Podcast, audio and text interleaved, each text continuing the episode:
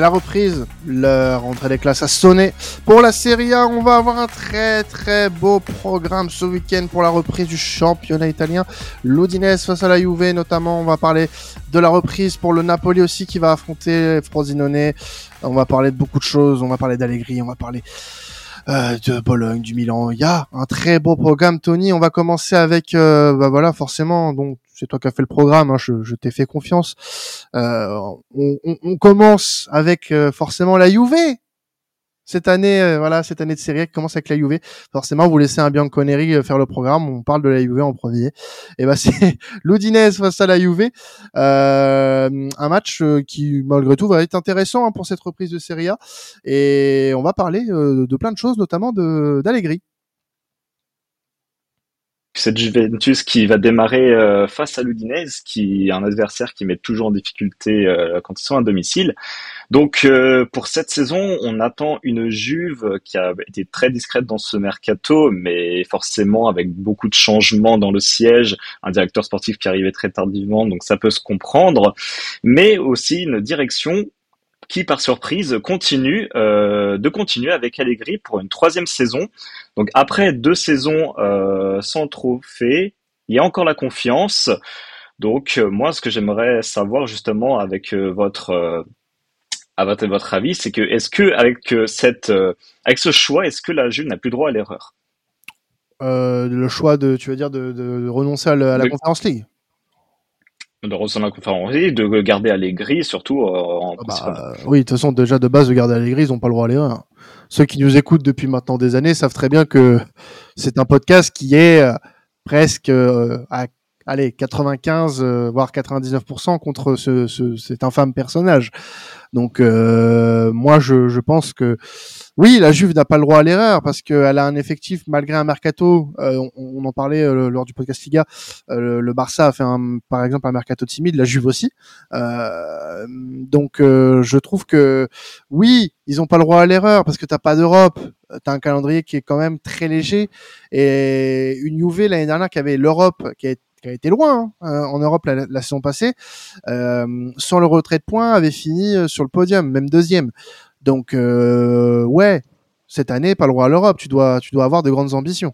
Tu dois avoir de grandes ambitions pour te relever et tout. Donc ouais, ouais, ça doit, filer droit.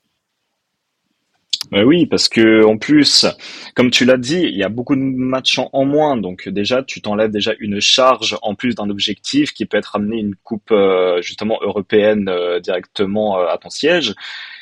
Donc tu as quand même, on va dire, cette sorte de points d'avance sur les autres équipes qui sont, euh, on va dire, on va dire candidats au titre de champion, qui eux passeront par des championnats euh, européens. Donc avec tout ce, tous ces points qu'on accumule, déjà l'année dernière, il y avait déjà pas le droit à l'erreur. Aujourd'hui, je ne vois mal la Juve se dire, euh, ok, aujourd'hui, on va encore laisser passer ça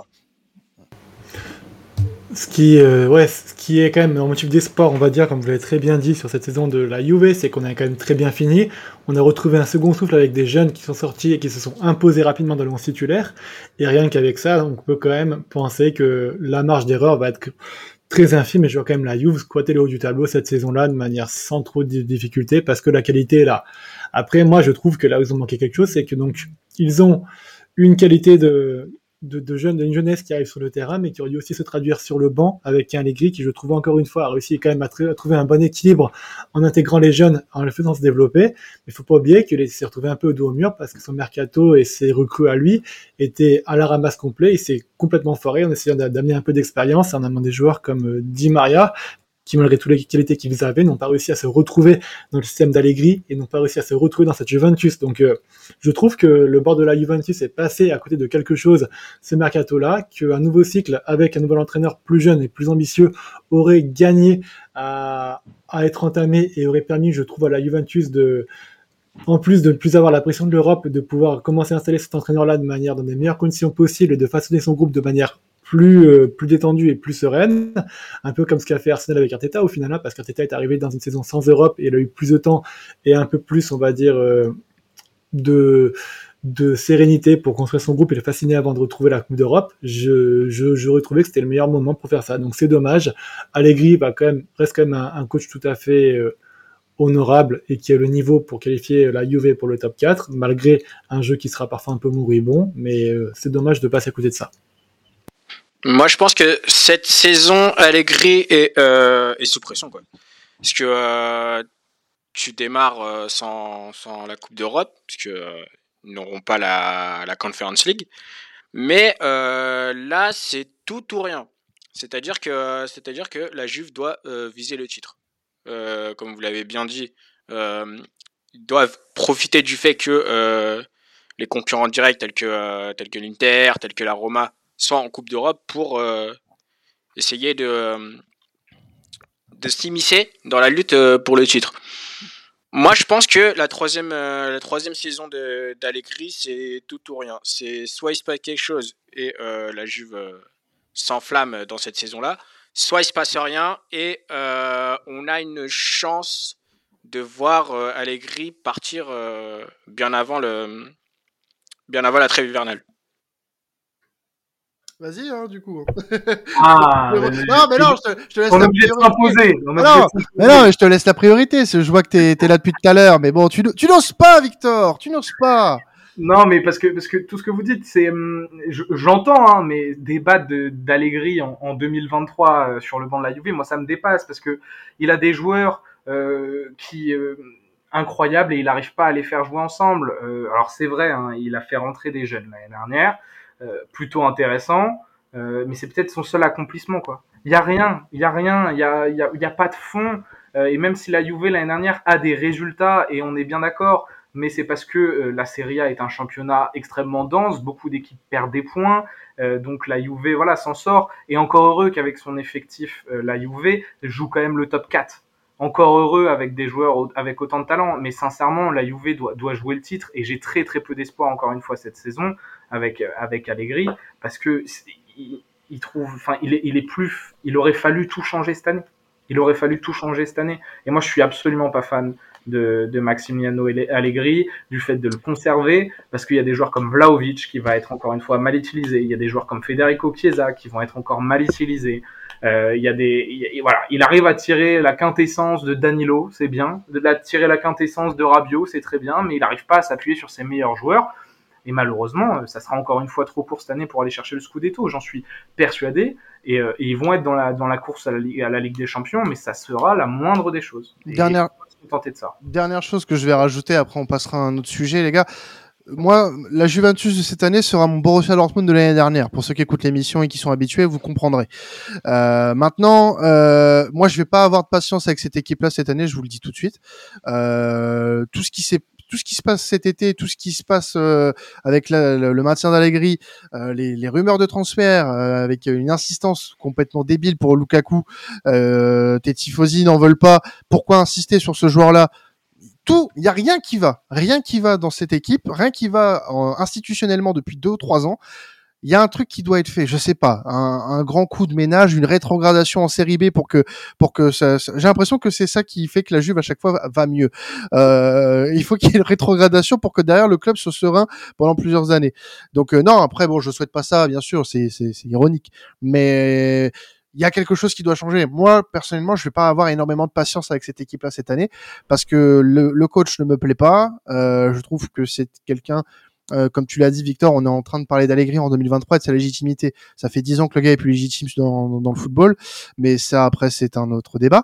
Donc voilà, je pense que cette année la Juve euh, va prendre assez cher dans cette émission. Désolé Tony, mais euh, en tout cas c'est bien parti pour.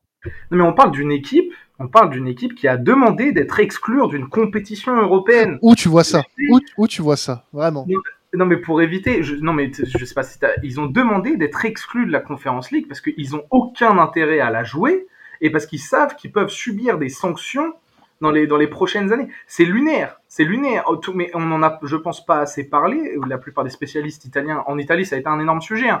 Mais tout ce qui s'est passé avec la famille Agnelli, euh, avec Nedved, etc. C'est, ce club va très mal et que Allegri soit encore en poste c'est peut-être parce que c'est la seule boussole, le seul point de repère, tu vois, la, vieille mère au fond, au fond du garage où on est toujours contente de la croiser, quoi. Mais sincèrement, c'est terrible. Le constat est terrible. En tout cas, bienvenue Tony. Voilà, on sait accueillir les recrues. Et j'aime ça. Et j'aime ça. On va passer à un match entre champions, puisque le champion de Série B, Frosinone, euh, va recevoir euh, le Napoli, qui est lui champion de, de Serie A en titre. Euh, premier match euh, pour les deux coachs aussi, hein, Di Francesco et, et Rudy Garcia, le grand Rudy, euh, qui a laissé un- lors de ses derniers passages en France une empreinte vraiment apocalyptique. Donc euh, il y a du bon, du moins bon. On va en parler un petit peu, Tony, du coup de ce match entre euh, une équipe qui va très certainement jouer le maintien et une autre qui va devoir garder son trône. Effectivement, oui, parce que Frosinone a fait un très bon championnat qui est d'ailleurs euh, fait qu'ils ont été champions en Série B, et Napoli qui a aussi fait du coup son très bon championnat en euh, division première pour être champion de Serie A. Donc on a cette euh, confrontation magique pour euh, cette première journée entre deux, deux champions.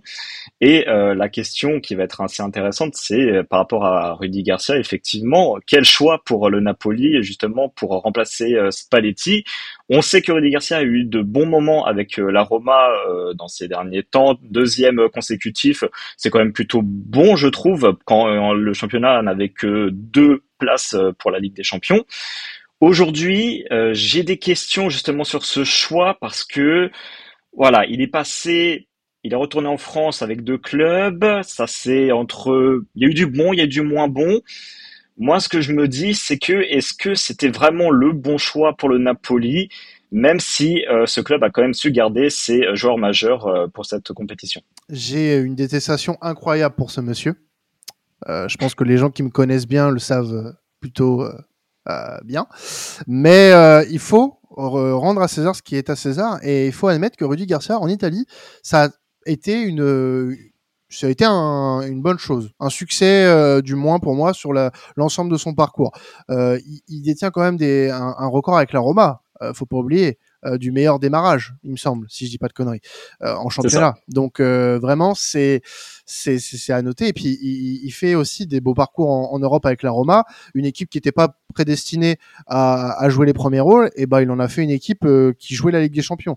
Parce que la Roma, euh, vous pouvez dire ce que vous voulez, euh, historiquement c'est pas une équipe qui va jouer le titre, c'est une équipe qui va se battre pour le top 4, euh, voire un peu moins. Donc, euh, ce qu'il a fait avec la Roma, je, l'ai trouvé, je trouvais ça plutôt honorable. Maintenant, est-ce qu'il a les épaules pour prendre en euh, prendre en main une équipe qui est championne d'Italie en titre et qui a des ambitions de pouvoir conserver son scudetto et de faire peut-être même un peu plus en Ligue des Champions.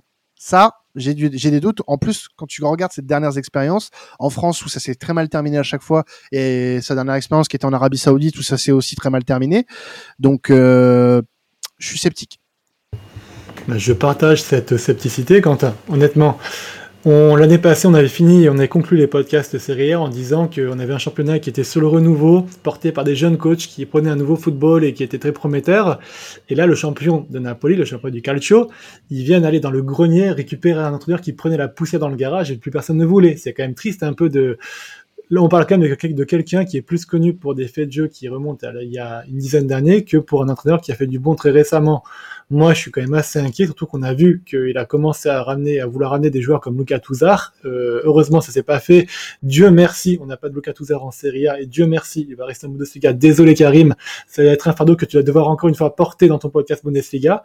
Mais euh, c'est décevant, c'est très décevant et moi je trouve que bah on aurait mérité d'avoir mieux et ça montre quand même un manque d'ambition de la part de, de Napoli qui aurait pu peut-être pourquoi pas prendre un Thiago Motta qui était plus ambitieux et qui était porteur de plus de nouvelles choses et de positivité pour un, un football. Là, on va retrouver du Rudy Garcia Ball. Moi, ça m'enchante tr- très très moyen et j'ai peur que Osimhen du coup il soit un peu moins efficace que ce qu'on avait pu voir sur Spalletti l'année passée. Alors, avant de te laisser conclure, Karim, parce que j'ai vu que tu voulais prendre la parole, euh, je voulais juste rebondir sur le sur le mercato du, du Napoli parce que tu parlais de Lucas Touzard, la rumeur Lucas Touzard, ok, euh, très bien. Euh, le problème, c'est que Rudy Garcia, dans tous les clubs où il est passé récemment, c'est un entraîneur qui va faire venir beaucoup de joueurs qui sont liés à son réseau d'agents. Euh, et c'est ça le problème. C'est ça le problème. Les rumeurs du Napoli euh, se sont beaucoup concentrées sur des joueurs français, euh, notamment sur le mois de juillet et début août. Et il n'y a pas de, il a pas de hasard. Ce n'est pas anodin pour reprendre le dernier club où il est passé. Mais voilà, ça a été le cas à Marseille, ça a été le cas à Lyon.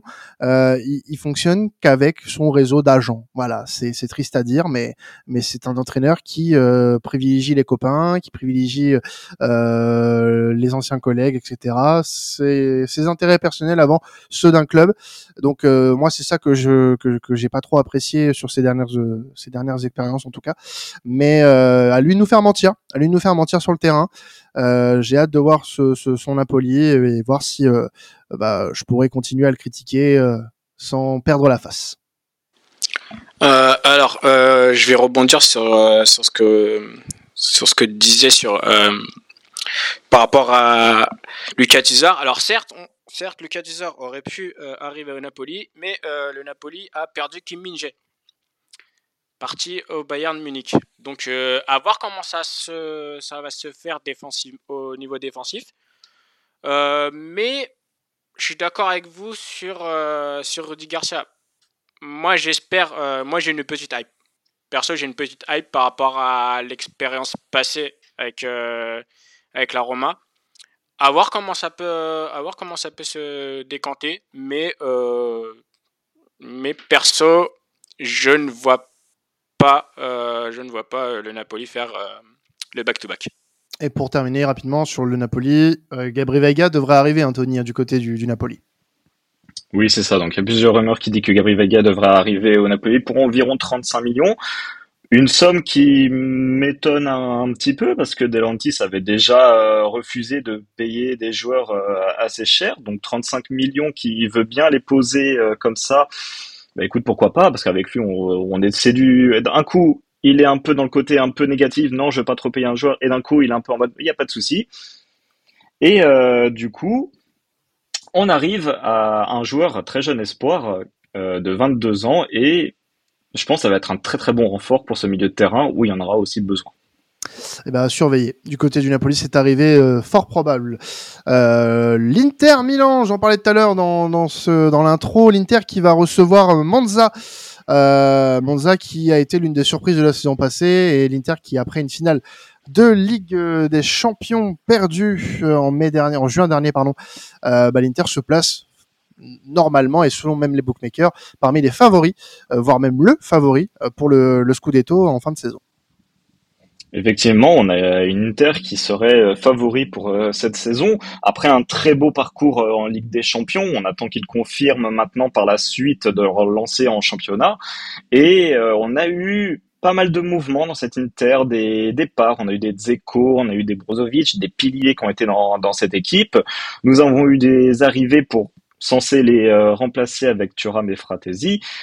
Est-ce que Thuram va être un bon attaquant aux côtés de Lotaro Ça, c'est une bonne question que je me pose parce que Thuram, c'est un joueur qui a joué un peu partout euh, dans les postes en attaque.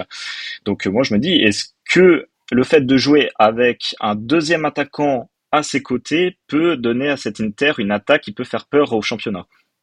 Moi, je pense que je je sais pas euh, si tu te souviens, on avait émis quelques réserves sur le sur la, la, première saison de Thuram, enfin sur son apport qu'il aurait à, court terme déjà.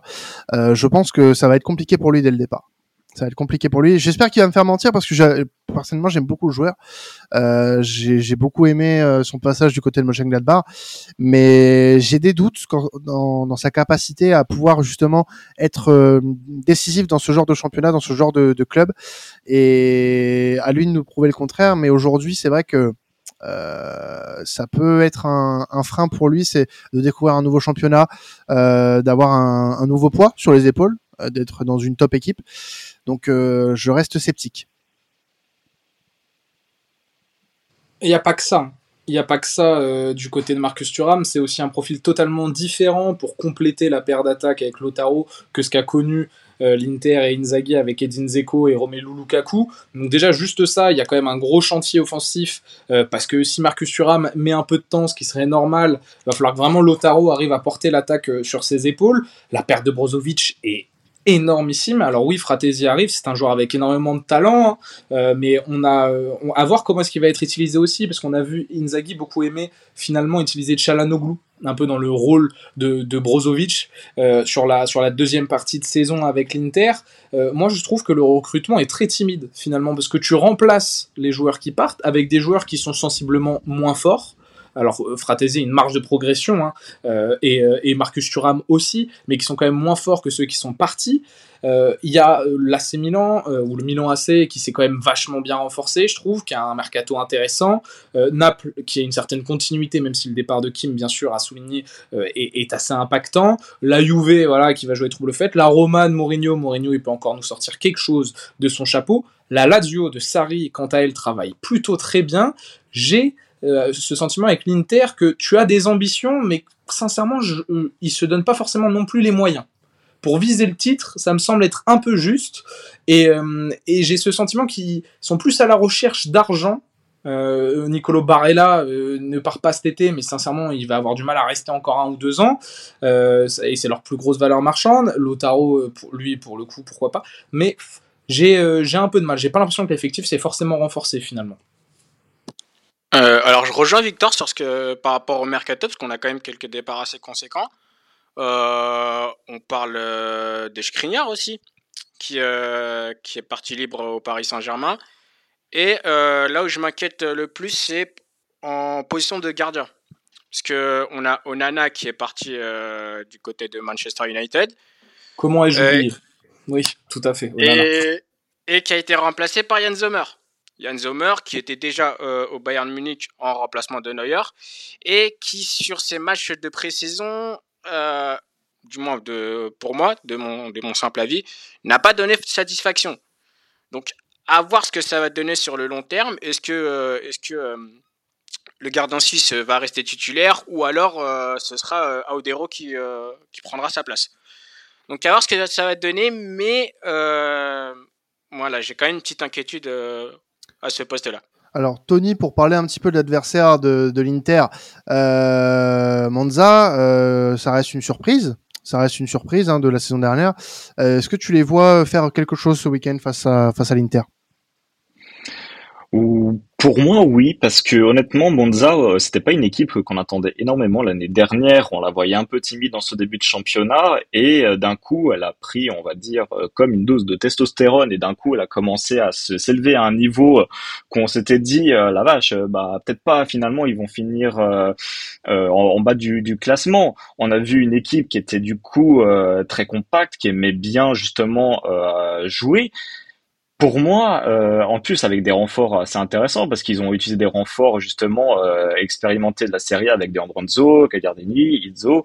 Donc euh, ils ont une infrastructure qui commence à se dessiner, et pour moi, ça peut déjà poser problème euh, dès la première journée pour l'Inter. Eh bien, on va suivre ça avec attention à l'Inter qui euh, voilà, va, devoir euh, être performante dès le départ et éviter les faux pas qui ont été un peu trop nombreux la saison dernière pour espérer euh, choper un titre. Bologne qui va recevoir Milan, le duel entre Thiago Motta et, Stefano Pioli. Milan qui va démarrer cette première journée avec une belle affiche, hein, puisque Bologne a été également une, belle surprise la saison passée, avec à sa tête l'ancien joueur du Paris Saint-Germain qui est Thiago Motta. loin malheureusement, enfin pas très loin des places européennes aussi, hein, on peut le noter. Euh, une équipe qui pourrait potentiellement mettre en difficulté celle du Milan cette, euh, ce, week-end, pardon. Euh, mon cher Tony. Mais oui, parce que Bologne a été du coup une équipe qu'on attendait un peu couler au début de saison, mais Mota au début ça a été un peu compliqué, mais on sentait que petit à petit sa patte commençait à se faire voir et tout d'un coup, on a vu une équipe euh, qui euh, justement euh, se donnait vraiment confiance, qui se mettait vraiment en valeur avec le caractère, qui savait bien défendre. Et ce qui est une, stat pour moi que j'ai aimé quand même vous partager, c'est que à la deuxième partie de saison de la Serie A, c'est une équipe qui est pourtant bas, fin de tableau, a quand même quatre défaites pour cette moitié de saison. Donc Mota a quand même quelque chose à faire dans cette équipe. On sent qu'il y met de la graine, on sent qu'il y met justement euh, sa patte. Et j'espère que cette deuxième saison va être une bonne saison de confirmation pour lui. Moi, franchement, j'espère aussi parce que le, la saison euh, euh, qui a été réalisée, j'ai pu regarder quelques matchs de Bologne et son percé et j'ai vraiment été séduit par, euh, par le jeu qu'il a proposé avec Bologne. Et vraiment, j'ai apprécié cet été le fait qu'il résiste aux sirènes des grands clubs. Euh, qu'il établisse son projet avec Bologne, qu'il fasse un peu monter cette équipe et qu'elle soit euh, bah, dans le dans la discussion pour euh, une qualification en Conference League, en Europa League par exemple et monter crescendo avec cette équipe, construire un projet euh, sur les deux, trois prochaines années avec Bologne. Moi, je pense que ça pourrait être intéressant pour lui parce qu'on voit beaucoup trop les jeunes entraîneurs partir beaucoup trop tôt vers des destinations euh, très euh, très huppées. Euh, donc moi, je j'aimerais bien voir un, un Mota rester encore quelques saisons du côté de Bologne et, et performer avec cette équipe qui mériterait honnêtement avec la saison qui a été réalisée en sur l'exercice euh, précédent euh, mérite une qualification européenne et ça passe par des résultats euh, face aux gros clubs. Alors après, j'aimerais aussi revenir sur le mercato du Milan qui a certes enregistré l'arrivée de Christian Pulisic et Ruben Ovsichik. Et et, exact. Exact, on en avait parlé en plus. Mais moi, ma question, c'est euh, quelle serait la vie euh, sans euh, Sandro Tonali, qui est parti pour 64 millions, si je ne m'abuse, du côté Newcastle? Une vie compliquée. Une vie compliquée. Ah Tonali était un joueur Ah ben oui, parce que Tonali, c'était, on va dire le milieu jeune italien que euh, l'AC Milan a pu réussir à choper euh, à, Brescia et qui a pu se montrer en taille patron avec euh, ce milieu avec Benasser dans cette équipe. Un Tonali qui explosait d'année en année. Tu sentais que je disais où est-ce qu'il va arrêter de progresser? Et cette vente a plutôt, on va dire, euh, déclenché le mercato euh, du Milan, parce que c'est quand même une très belle somme reçue et qui a été très vite euh, réinvestie pour avoir, comme tu as dit, Loftus-Cheek, et aussi euh, qui est, qui est arrivé, le jeune Hollandais du championnat hollandais. Donc, qui va être aux côtés de Benasser, soit l'un ou soit l'autre, mais moi j'ai plutôt dire que l'expérience de Loftus-Cheek pourra déjà démarrer au début de saison. Bah en tout cas, c'est très euh, très prometteur euh, ce match entre Bologne et Milan. On a hâte de voir ça. Euh, match qui est prévu, il me semble, si je vous dis pas de bêtises, Bologne-Milan. Eh ben je l'ai pas. Oui, c'est si, c'est lundi 20h45. Voilà. le dernier match. Le dernier match qui clôturera cette première journée de Serie A. Pour terminer rapidement, Tony, est-ce que tu peux nous donner quelques actus mercato, notamment la Fio et la Lazio qu'on fait parler d'elle ces derniers jours? Effectivement, la FIO qui était très actif dans ce mercato, donc on, on savait qu'après une euh, parcours euh, dans Conference League, c'était euh, euh tout dire incroyable. On les attendait au tournant de ce mercato et ils nous ont pas menti parce qu'ils ont quand même réussi à avoir en défense Yerimina qui était libre d'Everton.